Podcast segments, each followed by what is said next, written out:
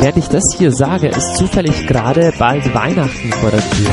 Und ihr wisst ja, Weihnachten ist ja nicht nur das Fest von Lebkuchen und Nikolaus, äh, Weihnachtsmann und Rentiere oder irgendwie so Zeug oder Christbaum, sondern, das weißt du vielleicht nicht, wo das Weihnachtsfest überhaupt entstanden ist. Weißt du, das Weihnachtsfest ist ja nicht entstanden, dass äh, irgendwie wir über Maria und von Josef genau erfahren haben, wann der Geburtstag von Jesus ist, sondern das Weihnachtsfest ist eingeführt worden als ein Bekenntnisfest nach dem ersten großen fetten Kirchenkonzil. Und das erste große fette Konzil, das es gab, das hieß Konzil von Nicäa. Das war Anfang des vierten, vierten Jahrhunderts. Und da wurde praktisch in einer Lehrdefinition bekannt, dass Jesus wahrer Mensch und wahrer Gott war. Also das haben vorher auch schon natürlich ganz viele geglaubt, aber da, da gab es halt Streit über die Frage, ob Jesus wahrer Mensch und wahrer Gott gleichzeitig war. Und dann haben die ein Konzil gemacht und haben gesagt, also klar, hm, das, das erkennen wir als wahr an. Jesus war wahrer Mensch und wahrer Gott. Das ist auch das, was bis heute im Glaubensbekenntnis vorkommt. Und praktisch, es, es wurde ein Fest gemacht oder es wurde ein Fest gefeiert, um dieses Bekenntnis feierlich zu begehen. Und aus diesem Fest ist eigentlich unser Weihnachtsfest entstanden. Das heißt, die Mitte von Weihnachten ist die Bekenntnis, dass Jesus wahrer Mensch und wahrer Gott war. Das ist ein total unglaubliches Geheimnis, dass Jesus einerseits von Ewigkeit her ist, von, von Ewigkeit zu Ewigkeit bei seinem Vater, allwissend, alles könnend, allmächtig, ohne Anfang, ohne Ende und dass er gleichzeitig aus Fleisch und Blut war. Und es ist eine Theorie, die hört sich irgendwie unglaublich, ähm, wie soll man sagen, äh, äh, äh, äh, theologisch an oder sowas. Ich weiß nicht, ob du da schon mal viel drüber nachgedacht hast, dass Jesus ja wahrer Mensch und wahrer Gott war. Aber das ist eine Theorie oder ein, eine Glaubenswahrheit, die extrem stark beschossen wird von ganz unterschiedlicher Seite. Beispielsweise hat schon sehr früh angefangen. In den ersten Jahrhunderten in der Kirche gab es jede Menge Streitigkeiten um diese Aussage.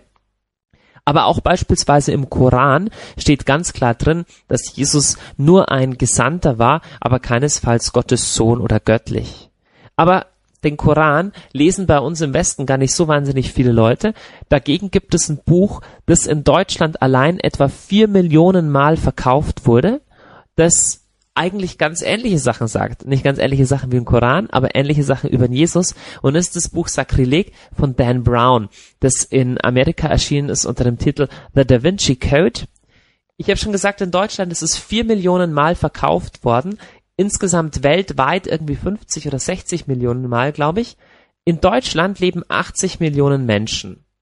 Und von den 80 Millionen können bei Weitem nicht alle äh, Deutsch lesen und schreiben, sondern das können, wenn du alle Kinder und ganz alte Menschen und nicht Deutsch lesende Menschen dazu nimmst, können das vielleicht die Hälfte von denen, also 40 Millionen. Und wenn du von den 40 Millionen 4 Prozent, äh, 4 Millionen nimmst, dann hast du 10 Prozent. Das heißt, eigentlich müsste theoretisch jeder zehnte Deutsche dieses Buch, über das ich heute spreche und über das ich heute ablästern werde, gelesen haben. Okay? Und ich spreche eben über das Buch Sakrileg von Dan Brown. Jetzt will ich erstmal was voranschicken, bevor eingefleischte Dan Brown Fans sich auf den Schlips getreten fühlen. Also, ich, mir ist natürlich bewusst, dass Dan Brown, ah ja, einen Film gab's auch, klar. Als Film ist das Ding auch erschienen, haben auch nochmal ein paar Millionen wahrscheinlich oder Hunderttausende von Menschen gesehen.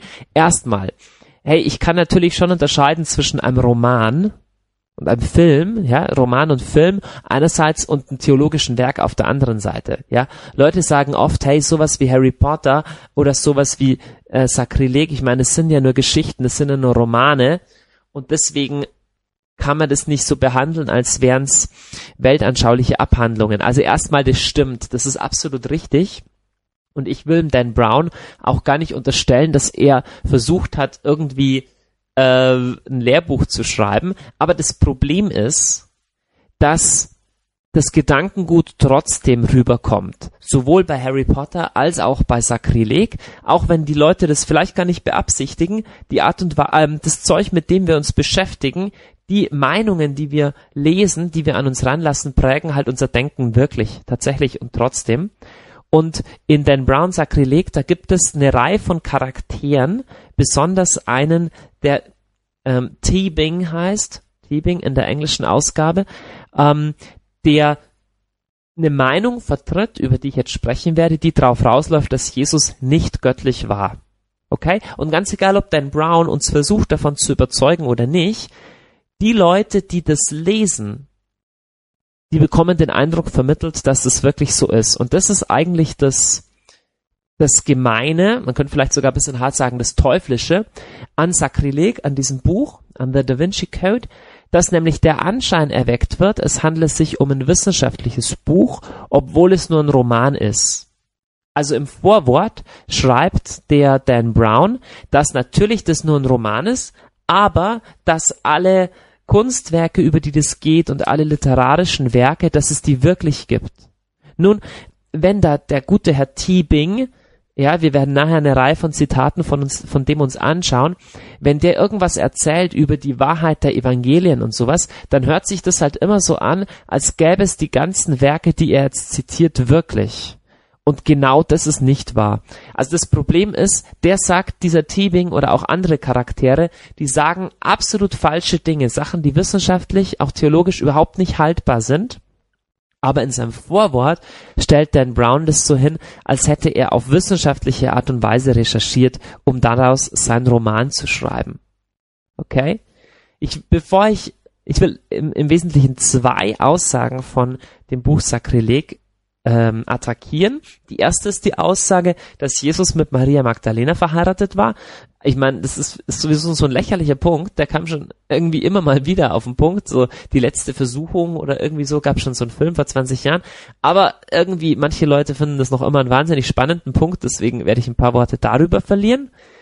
Und der zweite Punkt geht darum, dass die Evangelien verfälscht worden sind und dass die gnostischen Evangelien von der Kirche unterdrückt worden sind und da steht eigentlich die Wahrheit drin. Über die beiden Punkte will ich was sagen.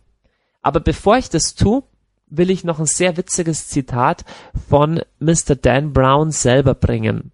Und zwar ist in der deutschen Ausgabe von seinem Buch, die 2006 erschienen ist, hinten drin ein Interview mit ihm und da fragt der Interviewpartner, das ist auf der deutschen Ausgabe, also Bastei Lübbe Verlag, äh, Dan Brown Sakrileg 2006, auf der Seite 600, 613 wird er gefragt, ob er Christ sei. Also scheinbar gab es da schon irgendwelche Christen, die sich aufgeregt haben über ihn. Und da sagt er folgendes. Ja, er ist Christ und dann erklärt er aber, aber unterschiedliche Leute verstehen halt unter dem Titel Christ was unterschiedliches und jetzt erklärt er, was er drunter versteht. Indem wir versuchen, den Glauben zu klassifizieren, enden wir damit über Semantik zu streiten. Also Semantik ist Wortbedeutungen. Also er sagt, indem wir versuchen, den Glauben zu klassifizieren, also zu sagen, das ist Christentum, das ist nicht Christentum, enden wir damit nur noch über Wortbedeutungen zu streiten, jetzt wieder Originalzitat, bis zu einem Punkt, wo wir das Offensichtliche ganz und gar aus den Augen verlieren. Dass wir alle versuchen, die großen Geheimnisse des Lebens zu entschlüsseln und dass jeder einzelne von uns seinem eigenen Weg zur Erleuchtung folgt. Also nochmal, er sagt hier, äh, die Gefahr besteht, dass wir das ganz offensichtlich aus den Augen verlieren. Und jetzt kommt das Offensichtliche, dass wir alle, also alle Religionen, versuchen, die großen Geheimnisse des Lebens zu entschlüsseln und dass jeder Einzelne von seinem eigenen Weg zur Erleuchtung, er seinem eigenen Weg zur Erleuchtung folgt. Und jetzt wieder Zitat, ich betrachte mich als Student vieler Religionen. Je mehr ich lerne, desto mehr Fragen habe ich. Für mich ist die spirituelle Suche ein lebenslanger, niemals endender Prozess. Nun, was kann man zu dem Zitat sagen? Erstmal, das ist ja ganz rühmlich, Dan Brown studiert verschiedene Religionen und hat Hochachtung für die, das ist eigentlich was Feines. Nur, ähm, er hat eigentlich schon eine eigenartige Vorstellung davon, was es heißt, ein Christ zu sein. Er sagt, klar ist er Christ, aber das heißt für ihn, dass dass wir alle die großen Geheimnisse des Lebens entschlüsseln und jeder seinem eigenen Weg zur Erleuchtung folgt. Also das ist eigentlich wirklich ziemlich das Gegenteil von dem, was Jesus sagt. Jesus sagt, ich bin der Weg, die Wahrheit und das Leben und du kannst nicht deinem eigenen Weg zur Erleuchtung folgen. Außerdem ist es eine komische Vorstellung, dass alle Religionen der Welt Wege zur Erleuchtung sind, wenn sie sich doch gegenseitig völlig widersprechen und wenn sie auch zu unterschiedlichen Handlungsweisen führen. Also das ist ja leicht zu sagen, alle Wege sind, alle Religionen sind Wege zur Erleuchtung, nur dass der indische Hinduismus beispielsweise die Unterdrückung der niederen Kasten, ne, also der niederen sozialen Schichten und äh, und sozialer Gruppen total begünstigt und das Christentum sowas radikal ablehnen würde. Naja, Dan Brown sagt weiter, er betrachtet sich als Student vieler Religionen. Das ist erstmal schön. Religionen studieren ist sicherlich gut. Je mehr ich lerne, desto mehr Fragen habe ich, okay? Für mich ist die spirituelle Suche ein lebenslanger, niemals endender Prozess. Da, da muss man ihm wiederum sagen, also das ist ja, das ist wirklich eine traurige Vorstellung von, von Christentum. Ne? Jesus hat absolut den Anspruch, dass er derjenige ist, in dem sich Gott ausspricht. Also Jesus sagt, hey, ich bin der Weg, die Wahrheit und das Leben. Du musst nicht nur woanders suchen. Also das heißt nicht, dass wir mit Scheuklappen durch die Welt gehen müssen. Du kannst dich schon für andere Religionen interessieren, aber es ist nicht so, dass am Schluss, am Ende des Tages alles offen ist und jeder ein bisschen auf, nach seiner eigenen Fasson selig, selig werden muss. Und da hat Dan Brown einfach eine eigenartige Vorstellung von Christentum.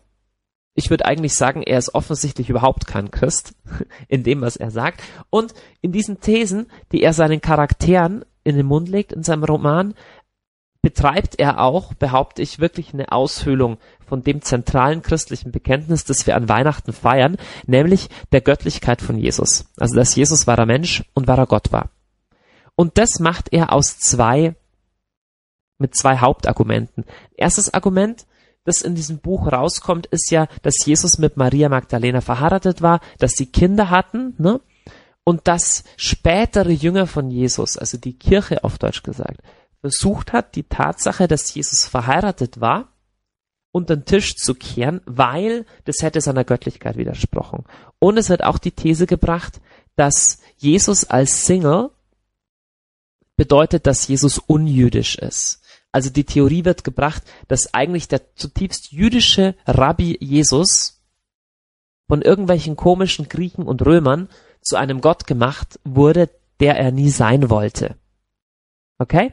Lass uns erstmal anfangen mit dieser These, dass wenn Jesus Single ist, dass das dann heißen würde, dass er unjüdisch ist. Naja, lieber Dan Brown, da hast du ein paar wichtige Quellen übersehen. Beispielsweise Flavius Josephus, der in seinen Altertümern, also in einem historischen, in einem historischen ähm, Buch, ja, und auch genauso Philo von Alexandrien in seinem Buch Hypothetica 11, Verse 14 bis 17, sagt, dass die Essener zölibatär gelebt haben. Also wir haben hier zwei Quellen, Flavius Josephus und Philo von Alexandrien, beide erstes Jahrhundert nach Christus, berichten von, von der eigentlich ganz bekannten römisch, ähm, jüdischen Sekte oder jüdischen Sondergruppe der Essener. Naja, und die haben zölibatär gelebt. Komisch, waren trotzdem Juden. Also dein Brown an der Stelle, mh, hm, ne, es wird nicht besser für dich. In Matthäus Vers 9, Kapitel 19, Vers 10 bis 12 spricht Jesus von Eunuchen um des Himmelreichs willen. Also um Einheitsübersetzung übersetzt ganz brav, manche haben sich zur Ehe unfähig gemacht um des Himmelreichs willen. Die Frage ist, was meint Jesus damit, wenn es nicht Menschen gibt, die um des Himmelreichs willen ehelos leben? Oder wenn wir nicht glauben, dass Jesus das geschrieben hat, sondern die frühe Kirche, ähm, warum sollte die frühe Kirche sowas erfinden, wenn es zutiefst unjüdisch ist? Wenn es bei Juden Anstoß erregen sollte? Warum, warum erfinden die sowas? Nächstes Argument ist, Dan Brown behauptet, oder die Charaktere in dem Buch behaupten, Jesus als jüdischer Rabbi hätte unmöglich unverheiratet sein können, weil für einen jüdischen Rabbi hat es sich gehört, verheiratet zu sein. Mhm, das stimmt, aber Jesus war überhaupt kein richtiger Rabbi. Jesus wurde zwar von seinen Jüngern als Meister, als Lehrer bezeichnet, aber er war weit davon entfernt, äh, ein klassischer Rabbi zu sein mit seiner eigenen Synagoge, mit seinem Lehrhaus, nichts dergleichen. Er war ein Wanderlehrer, der aber irgendwie ganz anders war als die Lehrer seiner Zeit. Dann spricht, sprechen die Evangelien an vielen Stellen von, der, von den Verwandten Jesu aber nie von seiner Frau. Ist komisch, oder? Wird von seiner Mutter, von seiner Mutter besprochen, sogar von seinen Brüdern, von allen möglichen Leuten, aber nie von einer Frau. Und auch am Kreuz spricht Jesus zu seinem Lieblingsjünger, Frau, siehe deine Mutter, Mutter, siehe deinen Sohn, aber er erwähnt nie Maria Magdalena. Also schau mal, Jesus vertraut am Kreuz seine Mutter der Sorge seines Jüngers an. Man kann es natürlich mariologisch deuten, dass man sagt, ähm, auch wir Christen sollen Maria als Mutter haben, aber man kann es erstmal auch ganz natürlich deuten, Jesus hatte eine Mutter, die offensichtlich alleine war und hat einen Jünger gebeten, sich um sie zu kümmern. An der Stelle geht's nicht um Maria Magdalena. Weißt du, das Problem ist, wir haben sehr, sehr, sehr alte Quellen von den Evangelien. Also, dass die Evangelien noch im ersten Jahrhundert geschrieben worden sind, das steht eigentlich völlig außer Frage. Denn Brown behauptet natürlich, dass irgendwann später die Kirche diese ganzen Stellen, wo es um die Frauen Jesu ging oder um seine Menschlichkeit ging, dass die das rausgestrichen hätten, um ihre Macht zu schützen. Naja, aber 80 nach Christus oder gehen wir mal ganz spät, 100 nach Christus, da gab's noch keine Macht der Kirche, die es zu schützen galt. Damals waren die Christen eine, klein, eine relativ kleine religiöse Sondergruppe im Römischen Reich, die immer mal wieder gern verfolgt wurde. Okay? Noch ein richtig starker next, nächstes Argument ist, im ersten Korintherbrief, Kapitel 9, Verse 4 bis 6, schreibt Paulus was über Ehe und Ehelosigkeit. Und der erste Korintherbrief ist ziemlich alt. Man weiß nicht genau wie alt, aber 50, 60 nach Christus, irgendwie so. Also zu einer Zeit, wo die Augenzeugen von Jesus noch gelebt haben. Paulus beruft sich ja darauf, dass er sagt, hey, ich kenne jede Menge Leute, die Jesus persönlich erlebt haben. Und er verteidigt jetzt den Recht, das Recht auf die Ehe. Okay? Und er sagt, hey, es gibt alle möglichen Leute, die auch eine Frau geheiratet haben und da ist nichts Schlechtes dabei. Ich lese euch das mal vor, wie es in der Einheitsübersetzung steht. Also, neun, vier bis sechs. Haben wir nicht, nicht das Recht zu essen und trinken? Haben wir nicht das Recht, eine gläubige Frau mitzunehmen, wie die übrigen Apostel und die Brüder des Herrn und wie Kephas? Also, der Kephas darf heiraten, da ist überhaupt kein Problem dran. Also, er verteidigt damit, dass er auch das Recht hätte zu heiraten. Hallo, wenn Jesus verheiratet gewesen wäre, wäre das doch das schlagende Argument gewesen. Er hätte sagen können, Leute, ihr wisst doch, dass Jesus sogar verheiratet war. Also haben wir auch das Recht zu heiraten. Aber er erzählt hier von den übrigen Aposteln, von den Brüdern des Herrn und von Kephas, also von Petrus, nur von Jesus schweigt er. Hm. Komisch, oder? Dann ist noch so ein Punkt, Jesus war überhaupt in seinem Umgang extrem locker mit Frauen und sein Umgang mit Frauen war völlig, völlig anders als der von äh, Juden seiner Zeit. Beispielsweise in der Mishnah, also ein heiliger jüdischer Text, Mishnah Kiddushin, ist auch aus den ersten Jahrhunderten nach Christus, 4.14 steht, dass ein Mann eigentlich nicht allein sein sollte mit Frauen. Ja, und in Mishnah Avot sagt Rabbi Jose in 1.5, der Sohn von Jochanan, dass es für einen Mann auch nicht gut sei, überhaupt viel mit Frauen zu reden. Nun, die Evangelien berichten uns im Johannesevangelium ein ganzes Kapitel lang zum Beispiel, wo Jesus mit der Frau am Jakobsbrunnen redet. Also eines ist mal klar, die Evangelisten haben überhaupt kein Interesse darzustellen, dass Jesus ein Problem mit Frauen hatte. Ne? Oder dass Jesus irgendwie verklemmt war oder dass Frauen schlecht waren. Weißt du, was ich damit sagen will, ist, die Evangelisten hätten auch überhaupt keinen Grund gehabt zu verschweigen, dass Jesus verheiratet war. Jesus hatte ein absolut gutes Verhältnis zu Frauen. Nur leider ins Bett gegangen ist er mit keiner. So ist es nun mal. So viel zu dem ersten Punkt, dass Jesus verheiratet war. Nun zum, also ich meine, das stärkste Argument nach wie vor ist halt immer, dass alle vier Evangelien einhellig einfach von keiner Frau berichten. Und wenn man sagt, dass für die Juden die Ehe so wichtig war und dass jeder Rabbi verheiratet hätte sein müssen, dann wäre das doch ein super Argument für die Evangelisten gewesen, zu zeigen, dass Jesus echt ein guter Kerl war, indem, indem sie halt berichtet hätten, dass er eine Frau hatte. Aber genau das tun sie eben nicht. So, der zweite Punkt ist noch wichtiger. Der zweite Punkt betrifft die sogenannten gnostischen Evangelien. Ja, und der Punkt, den Dan Brown macht, ist, dass in der Kirche unter den Tisch gekehrt worden sind, weil in denen drin stand, dass Jesus nicht wahrer Gott war. Also, nochmal, wenn du es nachvollziehen willst, in der englischen Version von dem Buch Dan Brown, The Da Vinci Code, Seite 231, sagt der Charakter T. Bing, dass es ursprünglich mehr als 80 Evangelien gehabt hätten, nämlich gnostische Evangelien, und dass halt die Kirche nur die vier orthodoxen übrig gelassen hätte, nämlich die, die halt in ihr Bild passen. Also an der Stelle muss man sagen, guter Tibing, du hast keine Ahnung. äh, es ist völlig schleierhaft, wie der Mann auf die Idee kommt, dass es 80 Evangelien gegeben hätte. Also, die wichtigsten Sammlungen von gnostischen Texten, die, die du heute noch nachvollziehen kannst oder die in der Literatur erwähnt werden, enthalten drei Evangelien, mal vier, mal fünf, ganz häufig auch welche von denen, an die wir heute auch glauben, zum Beispiel das Johannesevangelium, Evangelium, manchmal ist auch das Thomas-Evangelium dabei und das Judas-Evangelium. Naja, und das Thomas-Evangelium, das kannst du ja äh, das habe ich auch im Schrank stehen, weißt du? Das, äh, da steht alles mögliche komische Zeug drin, aber sicherlich nicht, dass Jesus nicht wahrer Gott war, sondern da steht halt drin, dass Jesus mit zwölf schon Wunder tun konnte, wohingegen Matthäus, Markus und Lukas eher erzählen, dass das bei Jesus erst anfing, als er, als er 30 war. Also, weißt schon, und, und, und, und wenn also die Kirche alle gnostischen Evangelien unter den Tisch gekehrt hat, naja, warum gibt es das Thomas-Evangelium komischerweise immer noch? Also das ist einfach Schwachsinn, ja. Hier, ich gebe euch ein Originalzitat jetzt mal, ich mute es euch auf Englisch zu, 233. Das ist einfach, einfach so eine dicke Lüge, die der Typ sagt. Ja, es ist, Christ as Messiah was critical to the functioning of church and state. Many scholars claim that the early church literally stole Jesus from his original followers, hijacking his human message, shrouding it in an impenetrable cloak of divinity and using it to expand their own power. Das ist unglaublich. Ich übersetze es kurz auf Deutsch. Dass Jesus, dass Christus der Messias war, war entscheidend wichtig dafür, dass Kirche und Staat funktionieren konnten. Und viele Gelehrte behaupten, dass die frühe Kirche buchstäblich Jesus seinen früheren Nachfolgern weggeklaut hat und seine rein menschliche Botschaft gekidnappt haben und es in eine undurchdringbare Wolke von Göttlichkeit gehüllt hat, äh, damit sie ihre eigene Macht dadurch ausbauen können. Das ist einfach ah, so eine unglaubliche Lüge. An ein paar Stellen muss ich das einfach jetzt mal bringen. Warum? Also, erstmal, dass Jesus Messias war, war wichtig für, die Funktion, für das Funktionieren von Kirche und Staat. Von Kirche und Staat im christlichen Sinne können wir erst ab dem vierten Jahrhundert sprechen.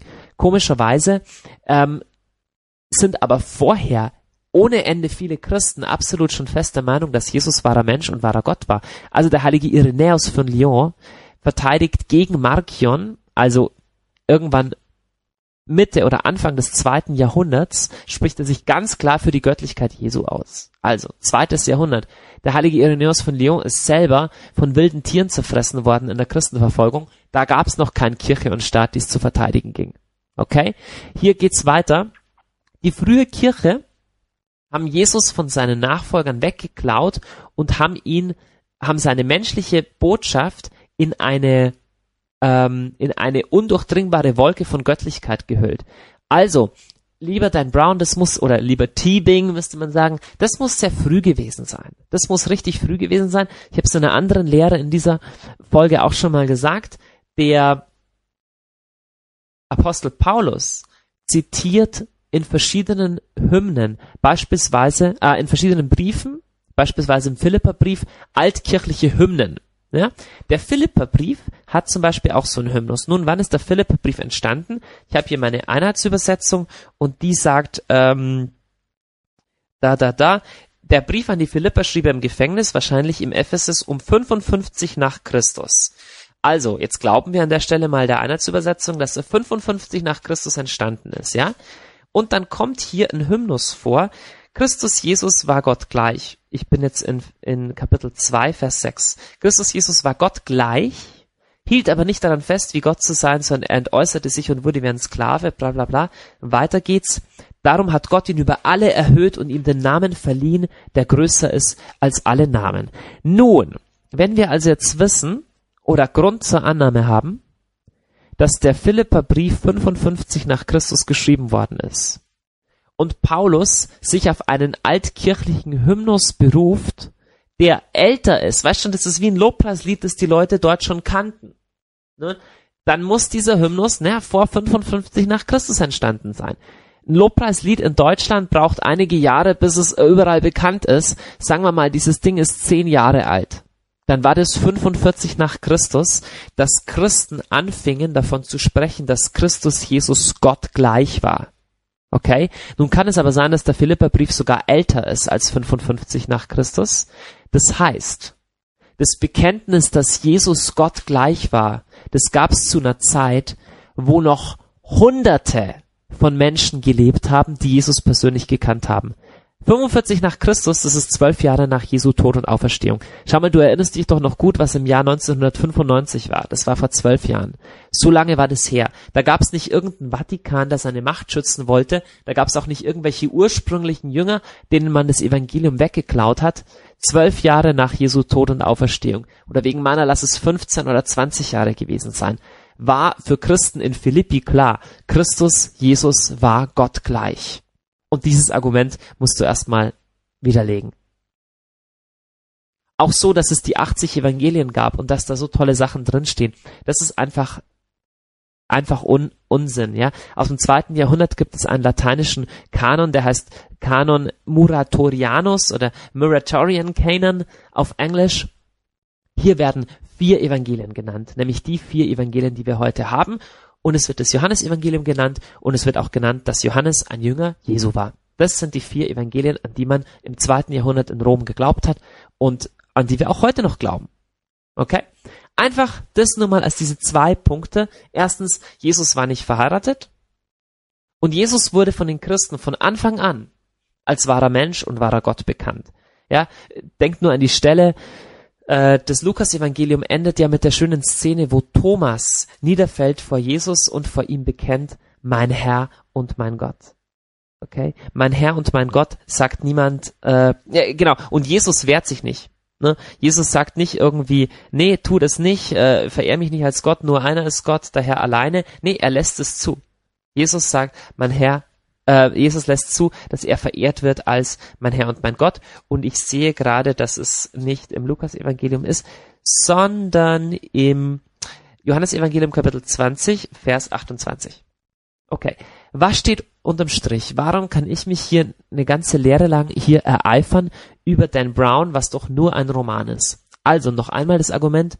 Es ist tatsächlich nur ein Roman, aber in dem Roman werden gefährliche Lügen so rübergebracht, als seien sie wissenschaftlich wahr. Und das ist ein Problem.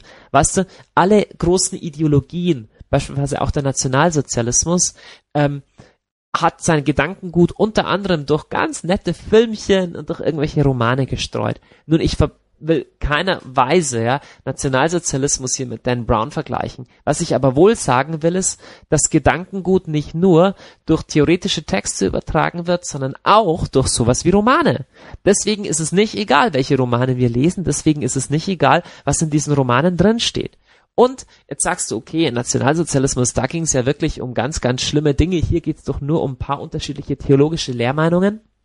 Ich sage euch, warum es für mich als Christ entscheidend wichtig ist, dass Jesus wirklich wahrer Gott und wahrer Mensch war. Schau, es ist nicht so entscheidend wichtig, ob Jesus verheiratet war oder nicht, aber es ist entscheidend wichtig, ob wir der Tradition der Kirche und der Tradition der Heiligen Schrift glauben dürfen oder nicht. Weißt du, deswegen meiner, wenn Jesus verheiratet war, ey, whatever, ja. Aber der Punkt ist, wenn das, was in der Bibel steht, nicht zulässig, nicht zuverlässig ist, wenn die Evangelien gefaked sind, und das behauptet letztendlich Dan Brown, dann ist es eine gefährliche Aussage, weil dann hast du keinen Jesus, an den du mehr glauben kannst, sondern Jesus verschwindet dann tatsächlich hinter einer Wolke. Hier wird gesagt, ja, dass die, die Christen Jesus in eine undurchdringbare Wolke von Göttlichkeit gehüllt hätten. Was für eine plumpe, bescheuerte Lüge. Schau Jesus im Johannesevangelium an, wie er mit der Frau spricht am Jakobsbrunnen. Er sagt, hey, Mädchen, ich weiß, dass du schon fünf Männer hattest und der, mit dem du jetzt zusammenlebst, ist nicht dein Mann. Aber ich gebe dir wirklich das Wasser des Lebens. Wo ist denn da bitte jemand gehüllt in eine undurchdringbare Wolke von Göttlichkeit. Oder schau dir die anderen Evangeliengeschichten an. Jesus, der zu einer Frau kommt, die zum, die beim Ehebruch auf frischer Tat ertappt worden ist, nackt im Bett. Jesus wird gefragt, ob sie gesteinigt werden soll. Und er schaut sie an und sagt, wer von euch ohne Sünde ist, der werfe den ersten Stein auf sie. Und dann sagt er zu ihr, Frau, auch ich verurteile dich nicht. Hallo, wo ist denn bitte Jesus nicht mehr in seiner Menschlichkeit spürbar? Wenn Jesus zu schwach ist, sein Kreuz zu tragen und zusammenbricht am Kreuzweg, wie die Evangelien uns berichten? Hallo? Wo ist Jesus denn da in eine undurchdringbare Göttlichkeit gehüllt? Das Zeugnis der Schrift ist völlig klar. völlig klar. Jesus ist absolut wahrer Mensch. Der hat Gefühle, der hat einen Körper, der hat Hunger, Durst, er muss schlafen, er weint, er lacht. Und er ist wahrer Gott. Er kann 500, äh, 5000 Dämonen mit einem Schlag austreiben. Er sagt, ehe Abraham war, bin ich. Er sagt, dass er am Ende der Zeiten wiederkommen wird und so weiter. Für Jesus ist völlig klar, dass er Gott ist und alles andere ist Lüge.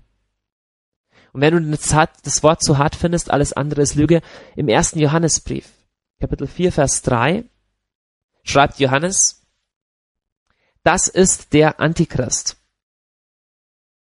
Okay? Ich lese euch im Ganzen vor. Jeder Geist, der Jesus nicht bekennt, ist nicht als Gott. Oder ich fange vorher nochmal an. Kapitel 4, Vers 1. Liebe Brüder, traut nicht jedem Geist, sondern prüft die Geister, ob sie aus Gott sind. Denn viele falsche Propheten sind in die Welt hinausgezogen. Jetzt 1. Johannesbrief 4, 2. Daran erkennt ihr den Geist Gottes. Jeder Geist, der bekennt, Jesus Christus sei im Fleisch gekommen, ist aus Gott. Und jeder Geist, der Jesus nicht bekennt, ist nicht aus Gott. Das ist der Geist des Antichrists, über den ihr gehört habt, dass ihr kommt, dass er kommt. Jetzt ist er schon in der Welt. Johannes sagt, der Geist des Antichristen steckt dahinter, wo Jesus systematisch diffamiert wird oder wo der Anspruch Jesu, wahrer Mensch und wahrer Gott, Gott zu sein, untergraben wird. Das ist der Geist des Antichristen. Und Geist des Antichristen ist, ist, ist schon ein bisschen heftig, ja, weil der Antichrist, das ist eine Figur, die ähm, in der Offenbarung des Johannes am Ende der Zeiten aufsteht, oder es gibt viele verschiedene Stellen im Neuen Testament, und der der Gegenspieler Gottes sein möchte. Also ein Mensch, der Gott lästert und der Menschen dazu bringt, sich gegen Gott aufzulehnen. Und wenn Johannesbrief sagt, das ist der gleiche Geist, der hier am Werk ist, dann müssen wir richtig, richtig, richtig vorsichtig sein. Leute, lass uns an diesem Weihnachtsfest bekennen, dass Jesus wahrer Mensch und wahrer Gott ist. Und weißt du warum? Weil wir einen Erlöser brauchen. Das Bekenntnis, dass Jesus wahrer Mensch und wahrer Gott ist, ist das Bekenntnis, dass wir Menschen unsere eigene Karre nicht selber aus dem Dreck ziehen können, sondern dass wir einen Retter brauchen.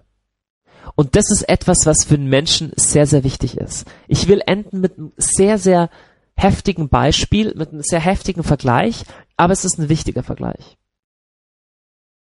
Als die Nationalsozialisten in Deutschland versucht haben, an die Herrschaft zu kommen, gab es schon Dutzende von Büchern und Dutzende von Vortragsreihen und alles Mögliche, die dieses Nazi-Gedankengut schon in die Köpfe der Leute gesät haben. Und weißt du, was die auch gemacht haben? Die haben ihr Gedankengut auch in die Köpfe der Christen säen wollen. Nun ist das Problem, als Christ kannst du nicht so leicht an einen menschlichen Führer glauben. Als Christ ist es ein bisschen schwer, einem Menschen dich mit Leib und Seele zu verschreiben, so wie es die SS-Soldaten machen mussten. Deswegen mussten sich die Nazis einfallen lassen, wie sie die Christen dazu bringen, von diesem Anspruch ein bisschen abzurücken, dass Jesus wirklich Gott war. Und das haben sie gemacht, indem sie Bücher geschrieben haben über Jesus indem sie eine Ausgabe von der Bibel vom Neuen Testament rausgegeben haben, wo sie einfach alle Stellen, die von der Göttlichkeit Jesu sprachen, rausgestrichen haben.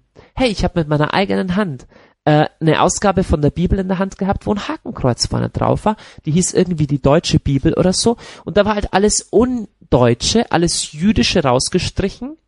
Da war alles rausgestrichen, was irgendwie mit Göttlichkeit von Jesus zu tun hatte. Weil weißt du was? Wenn die Göttlichkeit Jesu fällt, dann brauchst du keinen Erlöser mehr. Dann können die Menschen sich selber erlösen. Und es ist das, was die Ideologien im 20. Jahrhundert versucht haben. Kommunismus, und Nationalsozialismus. Letztendlich auch unsere westliche Industriegesellschaft, es läuft immer drauf raus. Wir Menschen können unsere Probleme selber lösen. Wir brauchen keinen Gott, wir brauchen keinen Erlöser. Aber was dabei rauskommt, ist desaströs. Was dabei rauskommt, haben wir im 20. Jahrhundert immer wieder gesehen. Menschen können sich nicht selber erlösen. Menschen können sich nicht selber Retter und Gott sein. Das kann nur Jesus. Deswegen lass uns vorsichtig sein, wenn vier, vier Millionen Exemplare von einem Buch verkauft werden und wenn Hunderttausende von, von, von Menschen Filme sehen und von diesem Gedankengut infiltriert werden bis hinein im Religionsunterricht, dass Jesus nicht wahrer Gott und nicht wahrer Mensch war und dass das Wort Gottes nicht zuverlässig war. Das Wort Gottes ist eben schon zuverlässig. Jesus ist eben schon wahrer Mensch und wahrer Gott.